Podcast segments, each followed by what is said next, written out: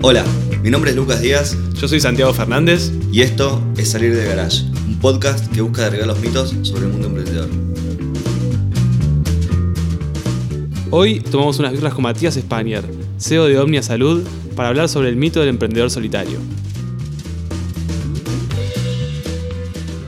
Bueno, Mati, eh, la primera pregunta que queríamos hacer para como una especie de disparador de, de este capítulo y que siempre tratamos de hacer es en relación al mito sobre el que vamos a hablar y que lo planteamos como el emprendedor solitario. Esta idea de que eh, siempre un emprendedor tiene que ser alguien medio recluido, eh, solo en un garage y bueno, por eso el título un poco de, este podcast, eh, que se tiene que ocurrir una idea y desarrollarla él solo y en base a eso construir su, su emprendimiento.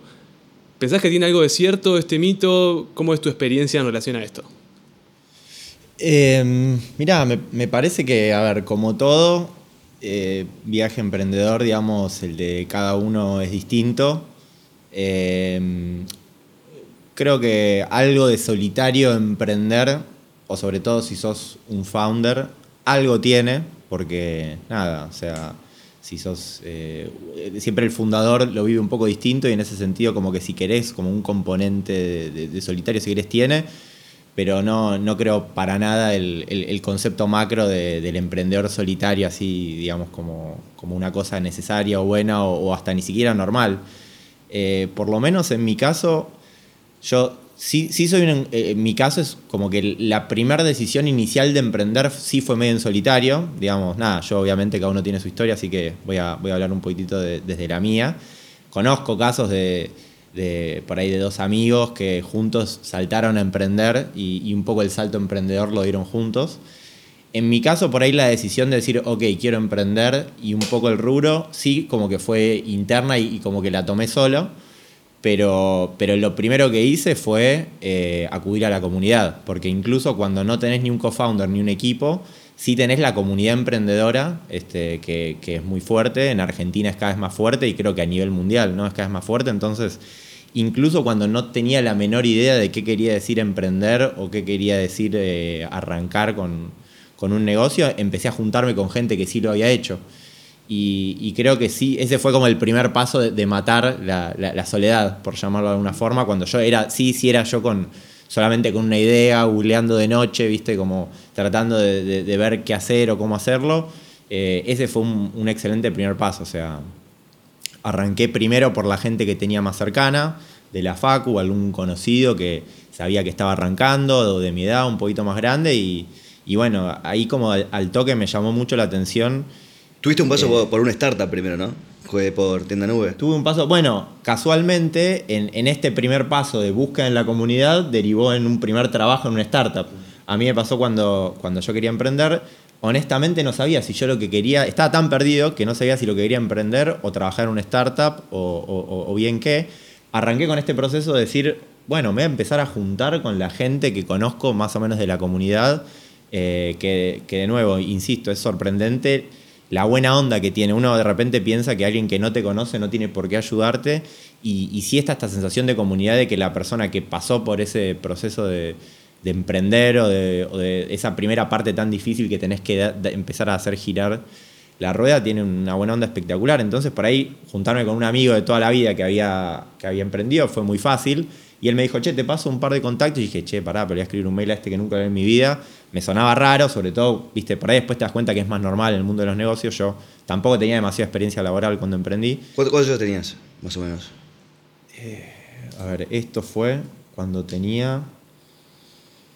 Fue esto ahora sí, en el año 2013, o sea, tenía 26 años, digamos. Yo cuando terminé la facultad, eh, primero tuve una experiencia bastante corta en una multinacional, en Dow Chemical, y después estuve más de un año viajando. Estuve como por Nueva Zelanda, por Asia, entonces volví de ese viaje sin demasiada experiencia tampoco laboral, en ese momento tenían 25, 26 años. Eh, y bueno, nada, por eso, eh, como por ahí incluso hasta sirve como consejo para cualquiera que, que- que no sepa bien por dónde arrancar, acudir a la comunidad es, es algo excelente y es muy fácil, o sea, y no, y no tenés que conocer demasiado a nadie, con alguien que conozca medio de costado En general, obvio te puede pasar que le escribas a alguien que nunca te conteste, pero, pero es sorprendentemente lo bueno cuando no, pedís nada realmente a cambio más que juntarte a tener una charla, una conversación, che, nos podemos juntar a almorzar, a tomar un café. Eh, me sorprendió el nivel de, buena onda y buena voluntad de la gente que, te decía, che, volvemos a juntarnos, ayudamos a darle forma a tu idea, te presento gente, o sea, como que ese fue el primer paso, digamos, como para, para matar la, la soledad, por llamarlo de alguna forma, que como decías vos, Luqui, terminó dándose que una de las personas con las que me junté fue con Ale Vázquez, eh, que, yo lo conocía de haber estado en un proyecto en la facultad juntos, que él en ese momento estaba trabajando para Tienda Nube y bueno, eh, tuve una primera experiencia de, de, trabajar en una startup antes de yo arrancar con mi propio emprendimiento, que fue, fue espectacular, me sirvió un montón. Eh, así que bueno, así como decía vos, derivó en trabajar en una startup durante un tiempito. Eh, pero bueno, más allá de eso, incluso yo que seguía con la idea de, de, emprender, incluso después de haber estado trabajando un tiempo en esta startup, eh, de una, yo, o sea, yo siempre fui una persona muy de, trabajo en equipo, o sea, en, en, la facultad, o sea, en deportivo, o sea, yo siempre fui como para mí los equipos vienen antes que, que mi individualidad, por ahí tiene que ver como que individualmente tampoco soy muy fuerte, este, entonces es como que yo naturalmente lo primero que pienso es cómo hago para complementarme, entonces... Este, en mi caso particular, eh, que, que, bueno, cuando decidí, como, como les contaba, o sea, sí fue como una decisión mía la de decir, ok, yo quiero emprender, quiero emprender en el rubro de la tecnología en la salud, que fue algo que, me llamó mucho la atención en su momento. Entonces, sí fue una decisión medio en solitario, o si quieren acompañada de la comunidad, pero rápidamente para mí el primer paso fue buscar este, co-founders, digamos. O sea, como que yo no, no, quería empezar a ejecutar, digamos, la visión de una compañía, desarrollar un producto, nada, si antes no arrancaba, digamos, con, con ese proceso de búsqueda de cofundadores, digamos. Y ese proceso de búsqueda, vos ya tenías la idea, digamos, ya te, dijiste voy a emprender en salud, tecnología, algo vinculado a eso. ¿Cómo es el camino para encontrar esos co-founders que después eh, fundaron con vos eh, Omnia? Y, y, cómo se dio ese proceso de encontrar a la persona que dijiste, che, esta persona está muy alineada con lo que tengo ganas de hacer? Claro, bastante de nicho aparte, como que es, es salud, no es... Claro, o sea, no tenía ni loco, digamos, la idea clara de decir quiero hacer exactamente esto, esto y esto, y de hecho, nada, contrastándolo con hoy está está lejos, pero sí sabía que quería emprender en tecnología y en salud. Tenía al, algunas líneas de pensamiento de, de, por dónde creía que venía la mano, o por lo menos, o sea, como, como siempre cuando arrancás con una startup, decís, bueno, este va a ser mi MVP. O sea, sabía cuál quería que sea mi MVP y cuál quería que sea nuestro punto de partida. Y bueno, y a partir de ahí empezar a, a validar e, e, iterar. ¿Por dónde iba esa primera idea? Para, para tener bueno, una referencia de cómo cambia en también ese, en ese momento estaba le estaba yendo muy bien una empresa llamada Practice Fusion, que era una empresa que lo que hacía era desarrollaba una historia clínica electrónica para lo que serían consultorios médicos, o sea, como que dentro de lo que es la industria de la medicina, el, digamos, el practicante más chico es el médico que trabaja solo en un consultorio. Ellos trabajaban con ese nicho eh, y lo que hacían es eh, desarrollar una historia clínica electrónica, que eh, la particularidad era que el modelo de negocios es que era completamente gratis, y monetizaban la publicidad que le daban a los médicos. Es como que decían, esto es más barato que, un, eh, que una PM, digamos, que un agente de propaganda médica. Y yo al, digamos, al, al, médico le puedo dar, le puedo mostrar un aviso de acuerdo a las patologías que tenga el paciente. Tienen algunas cuestiones legales y de privacidad si quieren, pero que se pueden salvar. Eh, pero bueno, por una, por una serie de cuestiones ese modelo exacto no terminó funcionando. Pero bueno, sí sabía claramente que venía por el lado de, del manejo de la información clínica, historia clínica electrónica. Este, eh, eh, es lo que se maneja, yo me acuerdo de ir a mi médico y que tenía fichas de las fichas viejas y, y era una, una, hoja sobre la otra, hojas amarillas ya directamente. O sea, es algo que se sigue haciendo así de, a veces, ¿o no? Sí, totalmente. Digamos, por, por el estado de, la, de cómo está la industria en Argentina y hablando a nivel regional, este, todavía yo te diría que la gran mayoría de, prestadores médicos utilizan o ficheros de papel o, o, bueno, por ahí algún software bastante, bastante viejo. Entonces, como que en ese sentido no es que cambió tanto, pero bueno, sí cambiamos la propuesta de valor, no tanto solo historia clínica electrónica, sino como un sistema de gestión un poco más integral que integre las operaciones con la historia clínica. Fuimos a un nicho de clientes un poco más grandes. Bueno, nada, una serie de cuestiones que, que fuimos ajustando. Pero bueno, volviendo a tu pregunta, eh, si bien no era 100% específico, yo sí, como que mi pitch inicial era decir, bueno, era hacer algo como lo que está haciendo Practice Fusion, o sea, tecnología y salud. Eh, bueno, dos rubros de los cuales mi nivel de experiencia era casi nulo. O sea, yo soy ingeniero industrial. Este, entonces, estuvo, por eso estuvo muy bueno haber trabajado en tienda nube, pues fue mi primera experiencia en trabajar en tecnología. Ni siquiera había trabajado en tecnología antes. Este, o sea, no solamente no sabía codear, que es por ahí digamos, lo que hace una persona técnica, sino que tampoco sabía un poco cómo era el, proceso interno. ¿no? nuestra formación tiene más que ver con procesos, o por ahí lo más parecido son procesos industriales. Este, entonces, desde ese lado me vino bien, un poco haber estado en tienda nube, pero estaba lejos de, sentirme capaz ni de codear ni de manejar un equipo. Entonces, como que bueno, por un lado yo de nuevo pensando en qué me faltaba a mí completar, definitivamente no tenía la capacidad de desarrollar y manejar un equipo de desarrollo, sabiendo que lo que queríamos vender nosotros iba a ser un producto tecnológico, digamos, no es que por ahí una, puede llegar a una ley de diferencia si vos querés por ahí ser un marketplace en el cual, digamos, no sé, el, el final está en lo que encuentra tu cliente a través de tu... Como por ahí puede ser menos core desde un principio exactamente tu, producto, pero bueno, nuestro producto era un software. Entonces como que era como muy importante eh, la, pata tecnológica a nivel estratégico. Y cero de la industria de la medicina, cero. O sea, ni viejos médicos, creo que siempre odié entrar a hospitales, o sea, no, no sentía ningún tipo de afinidad por caminar los pasillos de un hospital. Eh, sí sentía una afinidad muy grande por, por, la, por el potencial impacto que podría tener en la vida de la gente eh, tratar de, emprender en este rubro, ¿no? Por eso eso fue por ahí lo que más me llamó, el desafío, el, impacto potencial y demás, pero, pero cero experiencia. y además es como encontrar a alguien que le interese emprender en un rubro que, me refiero a alguien que sepa del rubro, en un rubro que a priori en el imaginario popular por lo menos está alejado de los emprendimientos tradicionales como lo concedimos. Y te digo, hoy siento que estamos mucho mejor que lo que estábamos hace cinco años. Eh, hoy es como que se acuñó el, el, término salud digital. Alguien te puede decir, uy, está bueno, esa es la que va. A mí en su momento era tipo, Ah, me juntaba, evangelizar un poco. no, no, pero me juntaba con, como te decía, con esta, esta gente de la comunidad y me decían tipo, no, es una mala idea, no lo hagas, no te metas en eso. No te metas en salud, que es muy complicado, hay muchas regulaciones, es muy difícil, no tenés buenos comparables, o sea, en general eh, era bastante, bastante malo, en general el, panorama en ese momento, a mí particularmente y, por las razones que me motivaba, no, no es que me desalentaba, porque decía, claro, lo veo tan desafiante que me llama o, está tan retrasado que veo la oportunidad de entrar temprano. Pero, pero así como decís, es, es una cosa que es totalmente ajena.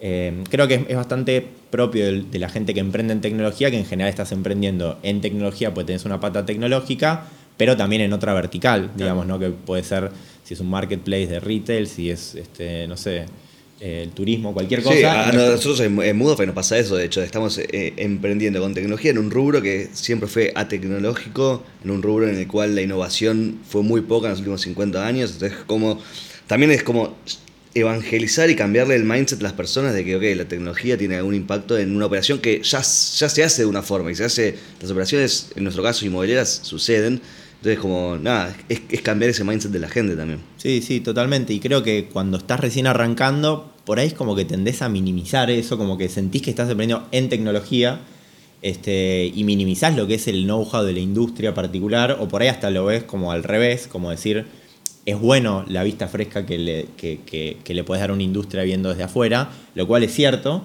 pero también, eh, no sé, imagino, por ejemplo, Mudafy contra una inmobiliaria hace 40 años Obviamente Mudafy viene con otro paradigma tecnología mucho mejor, pero tenés un, tu debilidad será el know-how de la industria sí, y buscar eh, la forma de suplirlo. Eso es lo que nos encontramos, o sea, lo importante que era la, la, confianza. A lo mejor a la gente no le interesaba que sea más rápido o con mejores gráficos de evolución de precio histórico. A lo mejor la gente quería esa confianza. Está, y en nuestro caso, no, quiero llevarlo tanto a, nuestro caso particular, pero eh, no era tipo o volviendo para atrás, era tipo deliberar esa confianza en el que su transacción más importante, en la transacción más importante en términos monetarios, en términos emocionales, iba a, ser satisfactoria o, iba a salir bien, ¿no? Sí, pero además creo que sumaste un desafío más que era, bueno, no sé nada de salud, voy a buscar a alguien que sepa de salud. Sí, bueno, sí, sí, totalmente, fue, fue así. Y bueno, volviendo a la fórmula de acudo a la comunidad, empecé a juntarme con médicos que ni siquiera conocía a muchos, como le dije, no es que tengo, no vengo de familia de médicos ni nada.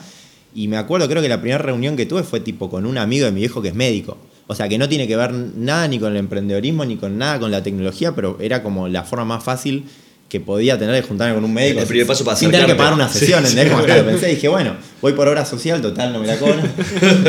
Pero al final esto resultó más, más amigable.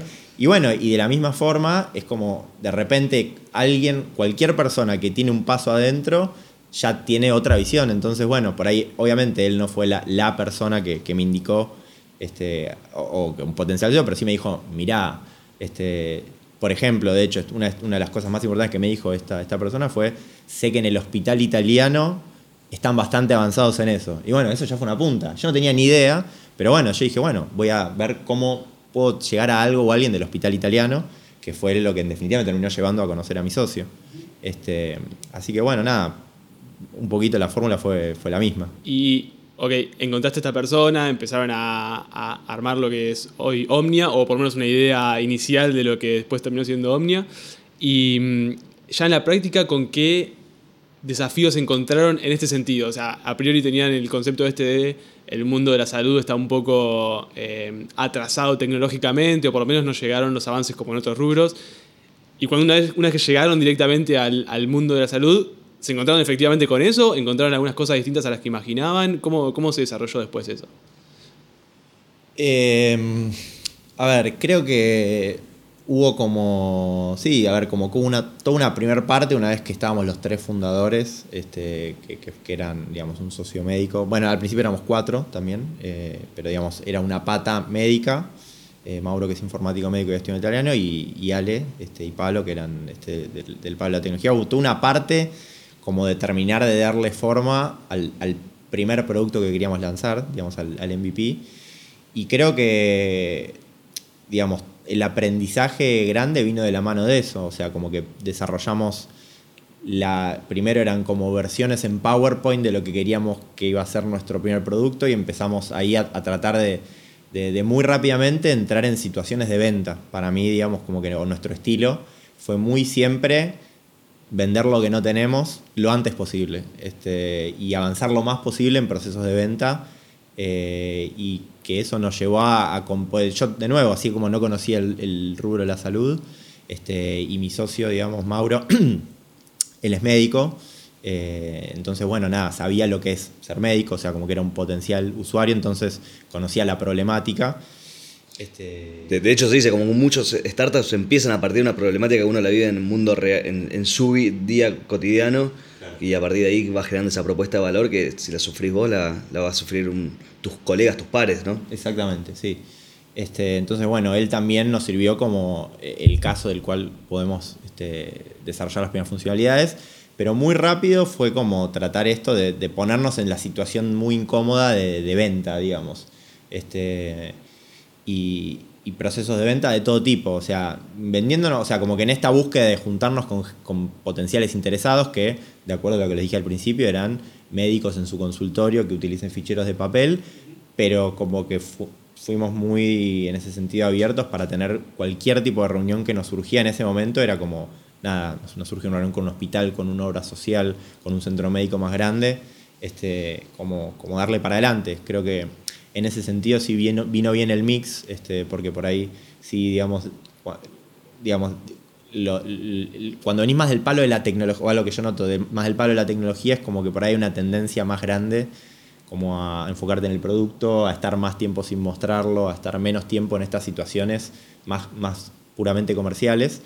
Y por ahí también, por, por mi perfil, incluso el de Mauro, es como que fue bastante constante, eso como pudimos mantener bastante equilibrado desde muy temprano, estar estando en, como en situaciones de ventas comerciales, este, nada, oportunidades. Y bueno, y, por otro lado, ir desarrollando, digamos, el, el producto en simultáneo. Así que ese fue el, el proceso de aprendizaje, en definitiva. Este, ponerse en situaciones de venta.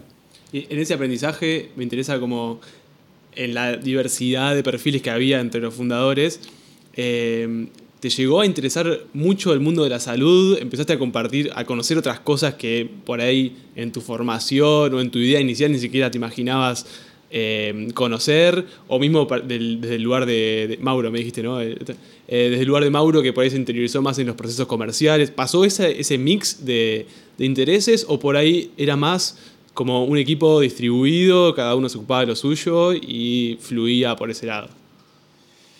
Eh, a ver, creo que sí eh, al día de hoy es muy útil el, perfil eh, variado que tenemos porque eh, creo que sí es bastante claro como el ownership tiene, o sea, yo siempre me, parece muy loco cuando, bueno, por ahí es el caso, ahora nos pueden contar ustedes, de ustedes que tienen un perfil parecido, este, como que imagino que si son o dos ingenieros industriales o dos personas de perfil comercial que deciden emprender, por ahí uno con CEO, otro COO, no sé, siempre como que imagino que a haber una charla en el que es tipo, bueno, vos te ocupas de esto, yo de lo otro.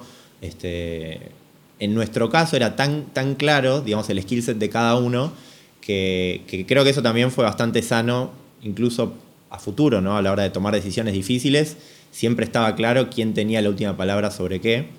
Entonces creo que en ese sentido, no sé, cualquier decisión relacionada al producto y funcionalidades, a mí me, encanta, me parece súper interesante, me meto a fondo en, diseñar, este, al principio era lo que más me gustaba, creo que ahora lo, puedo hacer cada vez menos. Este, pero bueno, siempre estuvo muy clara la decisión final y el, conocimiento más grande que tenía Mauro, que es médico y es especialista en informática médica, para decir sobre eso, o Ale sobre cualquier tipo de cuestión tecnológica este, que, sabía mucho más que lo más, y yo seguramente sobre aspectos un poco más comerciales, estratégicos, financieros, este, o cualquier cosa que no sea las dos que mencioné antes. Este, así que como que sí, no. O sea, sí en el lado de que no sabía nada de tecnología y ahora puedo tener una conversación sobre arquitecturas eh, tocando de oído sin problemas no sabía nada de medicina y era jodemos que cuando no está Mauro me preguntan a mí. Este, no puedo hacer una receta, pero creo que estoy, bastante cerca de diagnosticar. La, plaquita de ibuprofeno es. Claro, o sea, te, puedo, te, llevo a ocultarte, te puedo ocultar. Así que te puedo decir si la tos suena bien o mal. Eh, así que creo que aprendí bastante, pero te diría que desde ese momento, incluso hasta hoy, que, somos un equipo un poquito más grande, se mantiene, digamos, el, como el, el ámbito de cada uno de alguna forma. Está, bueno esto que decías, que ahora son un equipo más grande. Entonces, a medida que fue creciendo Omnia, ¿cómo fue el, desafío de empezar a traer talento y talento que sea complementario y que vaya formando esa pieza clave que estabas necesitando? Y vos decías, primero hacías más de producto, ahora estás un poco más lejos, tal vez porque te lo permite un equipo que formaste, ¿no? ¿Cómo, cómo, fue ese desafío de sumar gente a, este viaje, esta visión que vos tenías con Omnia eh, al, al principio y mismo como es hoy en día? Eh, sí, de una. A ver, en, nuestro caso, eh, por ejemplo, creo que como, volviendo a lo que te decía al principio, que somos como una empresa bastante producto intensiva, en la cual lo que vendemos es el producto, al principio, incluso todavía nos pasa ahora, eh, que, como que siempre fue un desafío tener más desarrolladores, ¿no? Y, durante el principio todas nuestras primeras contrataciones fueron tener más desarrolladores porque queríamos tener más producto Incluso también nos pasó, como les contaba, que fuimos como subiendo, ¿no? Como del nicho al que le vendíamos. Entonces clientes un poco más grandes requerían como más funcionalidades eh, y por ahí la parte comercial la podía seguir llevando adelante un poco yo, con ayuda este, también de, de algunos de los chicos, este, sobre todo por ahí de Mauro. Entonces por ahí eso nos permitió, sin, sin ser muy escalable el proceso comercial, que después es otro desafío, al principio ir avanzando y, y, y el primer foco fue hacer crecer el equipo de desarrollo Hoy estoy un poco más lejos porque bueno, el producto se complejizó mucho, entonces nada, tenemos este, ahora tres personas que trabajan en producto y bueno, ya estar a, entender todo ya es bastante difícil y también con el paso del tiempo también fue más desafiante, sobre todo escalar los procesos comerciales, ¿no? O sea, escalar los procesos de venta, de, marketing, etcétera, etcétera. Y bueno, de acuerdo a, la necesidad, yo me, por ahí me fui enfocando más, más en esos desafíos. Pero bueno, contestando también a tu pregunta de cómo arranqué, la verdad es como que hasta ahora siempre usé la misma fórmula recurrí un poco a, mi red de personas este, conocidas y, todas las primeras contrataciones fueron toda gente que conocíamos de algún lado, o sea, de algún trabajo anterior o de la facultad. Este, o sea, en este momento no, no puedo decir el número exacto, pero no sé, creería que las 5, 6, 7, 8 primeras incorporaciones fueron conocidos o amigos. Y recién después empezamos ya como a, cuando esa primera pasada no salía nada y estábamos apurados, bueno, ya agrandamos las cosas, pero, pero las, primeras, las primeras contrataciones fueron siempre conocidos, digamos. Vuelvo un poco atrás de, la idea germinal de Omnia, porque me, me, acordé que al principio dijiste algo de que cuando no tenías tan clara la idea empezaste a googlear sobre, sobre tecnología, salud. ¿Cómo sirve googlear? ¿Cómo, cómo te, ¿En qué sentido encaraste ese googleo? Eh, siendo una, idea tan eh, a priori eh, distinta a lo que originalmente por lo menos eh, implicaría un ingeniero industrial tradicional. Claro. Bueno, me parece que también tiene un poco que ver con lo que decíamos antes de, que en el fondo eh, estás emprendiendo, saquemos de lado la tecnología, en una industria de la cual sos ajeno. Entonces, por ahí a mí lo que más me pasaba es no tener, pero ni la menor idea de cómo funcionaba la, industria de la salud, o sea, de quiénes eran los stakeholders, cuál es la diferencia entre la industria de la salud en Argentina y distintos países de Latinoamérica, o entre Argentina y Estados Unidos, cómo afectaban las diferencias en la industria en, los modelos de negocios de esas empresas. Este, qué está pasando ahora y cuáles son las tendencias, o sea, como que nada, o sea, yo era literalmente un hoja en blanco que no sabía absolutamente nada, entonces como que al principio era por ahí no, sé, no, tenía ni idea cuáles eran las empresas referentes. O sea, me interesaba, pero era googlear, sé, entrar a TechCrunch o cualquier, o ver en Y Combinator qué startups estaban saliendo, si alguno de salud, si no. Cuando metía en uno me empezaba a leer todo lo que podía, entrevistas, viste, es como era un momento de mucho consumo, o sea, desde ver entrevistas de YouTube a los fundadores, a ver a quiénes referenciaban, a esos que referenciaban y no tenían ni idea, los googleaba. Y bueno, era un proceso, viste, así como de de, una cosa te lleva a la otra que te, colgabas hasta cualquier hora de la noche así. y, ahí queda el modelo este de tu idea inicial de las fichas médicas, eh, digitales. O sea, viene de ese googleo de interiorizarte un poco más en el mundo de tecnología de salud. Claro, digamos. O sea, creo que yo cuando como que en realidad creo que mi primera idea, si vos me preguntabas, era decir, bueno, quiero hacer una plataforma que permita compartir información médica. Entonces, como que después me di cuenta que eso estaba muy sesgado por mi problemática como paciente. Entonces, como decía, claro, yo quiero toda mi información médica, tengo que construir una herramienta que agrupe la información médica. Este, pero bueno, cuando me empecé a meter en tipo para entender por qué no existía eso, me empecé a dar cuenta que por ahí ese es como el último paso de muchos anteriores que se tienen que cumplir. Había muchas fricciones antes que no permitían que eso ya exista. Exactamente, sí, era como que en su momento era paradigmático el ejemplo que, que usábamos internamente, que era el de Google Health, que Google lanzó eh, una, versión de algo parecido a lo que le estoy diciendo llamada Google Health, que era esto, digamos, ¿no? como una especie de plataforma online en la que podías como cargar tus estudios médicos y descargarlos. Y bueno, fue paradigmático el cierre de Google Health, ¿no? Vieron que cuando Google no, no le tiembla el pulso, el pulso para cuando una iniciativa no le gusta, le, corta la cabeza. Y bueno, se pasó con Google Health y bueno, como que la, la, pregunta de por qué no funcionó era, bueno, porque en realidad tenía que avanzar mucho más la industria de los registros clínicos electrónicos para que eso disponibilice la información y esa información que está disponible, nada, pueda circular. Pero es como que estábamos en, eh, pasos anteriores, digamos, ¿no? Entonces, bueno, ahí entendiendo un poco más cuáles eran esos pasos anteriores, bueno, también fue empezar a entender, bueno, que entonces el producto tiene que ser médico y después fue entender mucho más, pues, digamos, por ahí, nosotros queríamos como adereciar esta problemática de la información médica, pero por ahí el pain del médico más grande ni siquiera es tener su información médica, ¿entendés? Puede venir por otro lado, puede venir por no sé, tener, eh, reducir el tiempo que le demanda facturarle a la obra social. los, centros médicos a fin de mes le tienen que facturar las obras sociales y eso es bastante laburo. Entonces, bueno, por ahí por la cabeza del médico ni siquiera pasa, sí, yo quiero, yo quiero simplificarme estas otras cosas.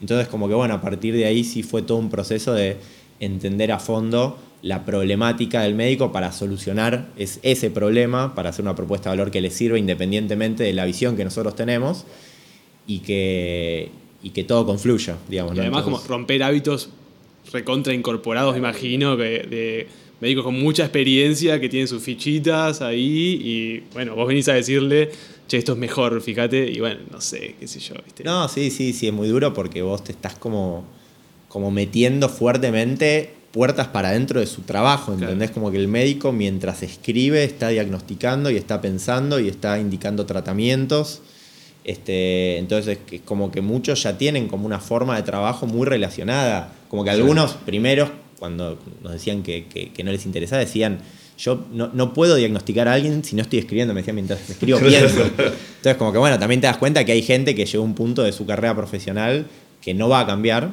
y está bien que así sea, siempre y cuando sea como una minoría que se vaya recambiando. Por lo general, el feedback era muy claramente así decir, está claro que esto es el futuro, no, no es una cosa que sea hasta en el tiempo, pero bueno, hay algunos, como pasa siempre, ¿no? Más los este, early adopters. Eh, eh, está, está muy bueno esto que decís, porque no, no solamente salió de Google, sino la, la propuesta de Omnia, sino que fue mucho entender al usuario y meterse en el barro para entender realmente dónde es que Omnia podía ayudar o liberarle esas fricciones a, a los médicos que, muchas veces no es la que se piensa desde la teoría, ¿no? Claro, totalmente. Sí, esto de googlear fue más como cuando no tenía ni idea qué era la industria de la salud o qué era, o sea, qué estaba pasando en el mundo de la salud digital, ¿no? Este, porque nada, es como que decís, claro, las consultas médicas son igual que hace 60 años, llamas por teléfono, sacas un turno, esperás, te atendés, el médico anota y te vas, pero no sabes qué está pasando para avanzar y bueno, eso nos ayudó, pero como decía, el, el aprendizaje real posta vino cuando nos sentamos frente a clientes intentamos venderle nuestra idea. Claro, y creo que esa es otra decisión acertada, como salir a vender desde el minuto cero y no esperar a tener tipo el, el producto teórico que se imaginaban en ese día cero, eh, sino no, ir, ir a, a, hablar con el cliente, ofrecerle cosas que te digan no, no me interesa, no me interesa porque mi problema está en otro lado. Entonces como lo importante que es, ok, vender desde el minuto cero y después empezar a construir tu, tu, tu producto a partir de, de, ese feedback que vas teniendo con tus, con tus clientes y con esos no, muy, muy probablemente. Sí, sí, totalmente. Creo que sea lo que sea lo que hagas, este, no sé, me, me imagino que hablábamos antes que Mudafy ustedes, su principal canal de adquisición sigue siendo a través de Internet, pero esa, Internet es la forma de hacer la venta escalable. Nada te impide sentarte a tomar un café con tu potencial cliente Sí, e intentar venderle Mudafy, digamos. Sí. Este, después te darás cuenta que si lo seguís haciendo de esa forma no, no, es rentable, pero no tenés otra forma de tener el feedback si no es, este, si no es tratando de vender y ver qué pasa. Después, nada, testearás si el canal de marketing es escalable con campañas, lo que sea, pero, pero sobre todo al principio, digamos, este, es fundamental y creo que tampoco hay que tener miedo a ser como, como divergente, ¿no? Es como que hay una, una parte del proceso, como si querés, creativo o lo que sea, que es tipo, mira, estoy en esta que no sé a dónde me va a llevar, pero sigo en este camino igual, a ver a dónde me lleva y bueno, en ese camino muchas veces llegas a una puerta que no abre y no sirvió para nada pero muchas pueden ser este, los aprendizajes que, no, que ni te imaginabas. Así que, nada, sí, súper, súper importante. Y más, aparte, pensando específicamente en el rubro médico, que, eh, no sé, pensando en Mudafy, uno puede o conocer o haber vivido o haber tenido una experiencia inmobiliaria de compra, venta, alquiler. Eh, en el médico uno siempre, uno que siempre que no es médico, siempre está del lado del paciente. No tiene la, la experiencia de haber sido médico alguna vez en su vida. Eh, con lo cual me imagino le agrego un grado de complejidad de ponerse en la cabeza y, entender realmente qué está pensando esto cuando está diagnosticando eh, o cuando está escribiendo la ficha, qué se le pasa por la cabeza a alguien que se dedicó a eso toda la vida cuando nosotros siempre estuvimos mirándolo como escribía, ¿no? Esa persona.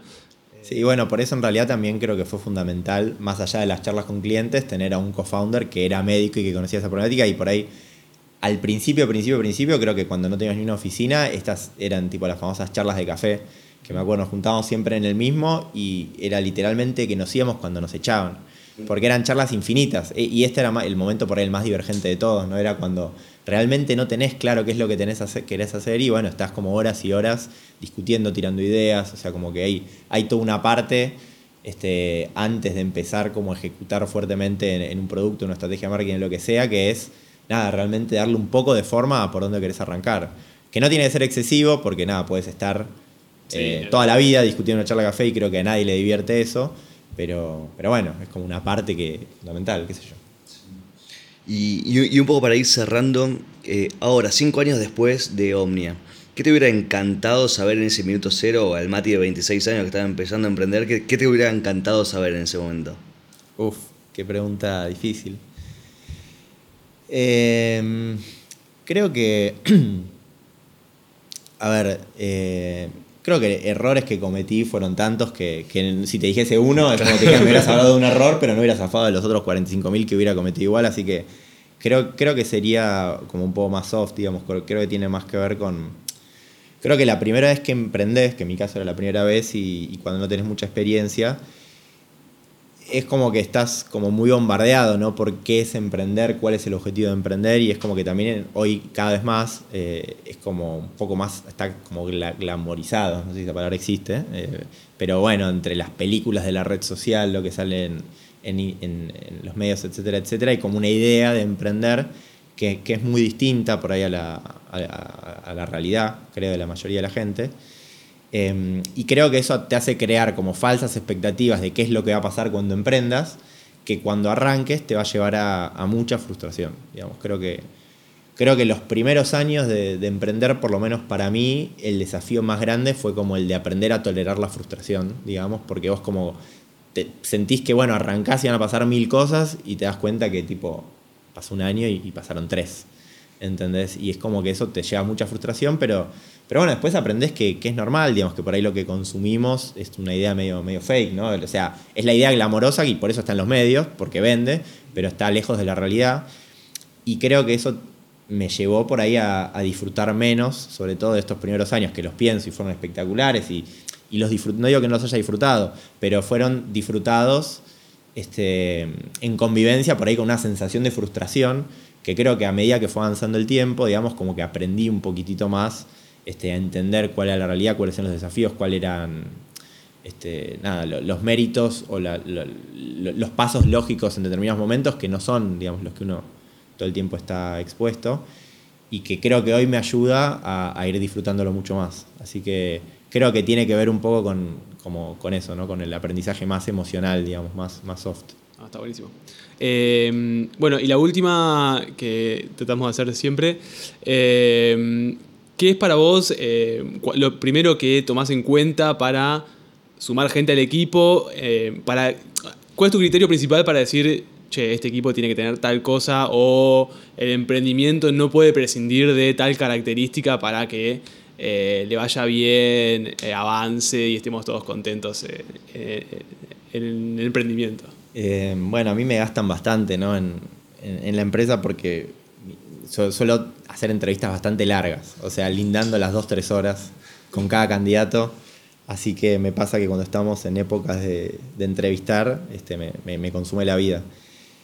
Em, yo soy muy, o sea, muy de buscar cualidades como más soft o humanas en las personas. Este, creo que de acuerdo a cómo es uno, es lo que busca en las personas. Yo siempre me imagino la entrevista que tengo. Nada, yo como que he viajado, tipo, viajé bastante como de mochilero y demás, como, como les contaba. Entonces yo siempre como que trato de, simular la charla que tendría con alguien que conozco en un hostel eh, y que quiero conocerlo a fondo, ¿entendés? Y que quiero tratar de, saber las decisiones que tomó en su vida, qué las motiva, este, las cosas que hizo, o sea, como que soy muy de tratar de buscar la- la- las personalidades de las personas que, que son bastante... O sea, no, creo que nuestro diferencial con otros startups es este, que creo que nos une bastante la, la visión, ¿no? Creo que na- nadie que no trabaja con nosotros es porque no tiene un link especial con salud, digamos, como que creo que la mayoría de la gente lo tiene. Entonces, eh, trato de buscar eso, si son personas que se guían un poco por, por hacer las cosas, po- porque hay una razón por detrás, digamos, como que no, no buscaría a alguien que medio por inercia fue haciendo las distintas cosas, sino es más bien personas que sean bastante direccionadas, bastante proactivas, este, que, que se sientan cómodas en este digamos, en este eh, contexto de, constante, o sea, siempre les digo a los chicos, la mayoría de veces nunca sabemos cuál es la solución correcta, o sea, tenemos una pila gigante de problemas que no sabemos cuál es la solución correcta, entonces tenemos que, entre todo ese quilombo de cosas, tratar de decir, bueno, mm, creemos que va por este lado y tomar la seguridad de que, va a ir por ese lado, entonces, bueno, trato siempre de buscar eh, perfiles de personas que sienta que tengan esa capacidad, ¿no? De que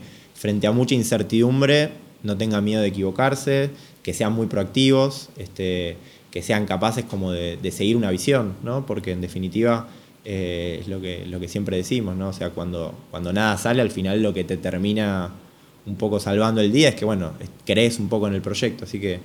Bueno, nada, no, no sé si es muy, muy clara mi respuesta, pero creo que la respuesta principal es tratar de pasar el mayor tiempo posible con una persona, que pueden ya ser tres horas en una tarde, y tratar de, de conocerlo más a fondo este, si, si, si tiene estas características, digamos, que son más bien soft, digamos, o sea, como que la... Bueno, si, si es, obviamente si es un perfil técnico, yo me voy a juntar cuando, nada, ya haya pasado por, por los líderes del equipo de desarrollo y hayan validado ciertas aptitudes, pero, pero en general cuando me junte yo, voy a, voy a mirar mucho más esa parte que, que experiencia, conocimientos, etcétera, etcétera. Buenísimo. Muy bueno. Bueno, gracias, Mati. Bueno, muchas Gracias, gracias Mati. chicos, la verdad que un gusto. ¿eh?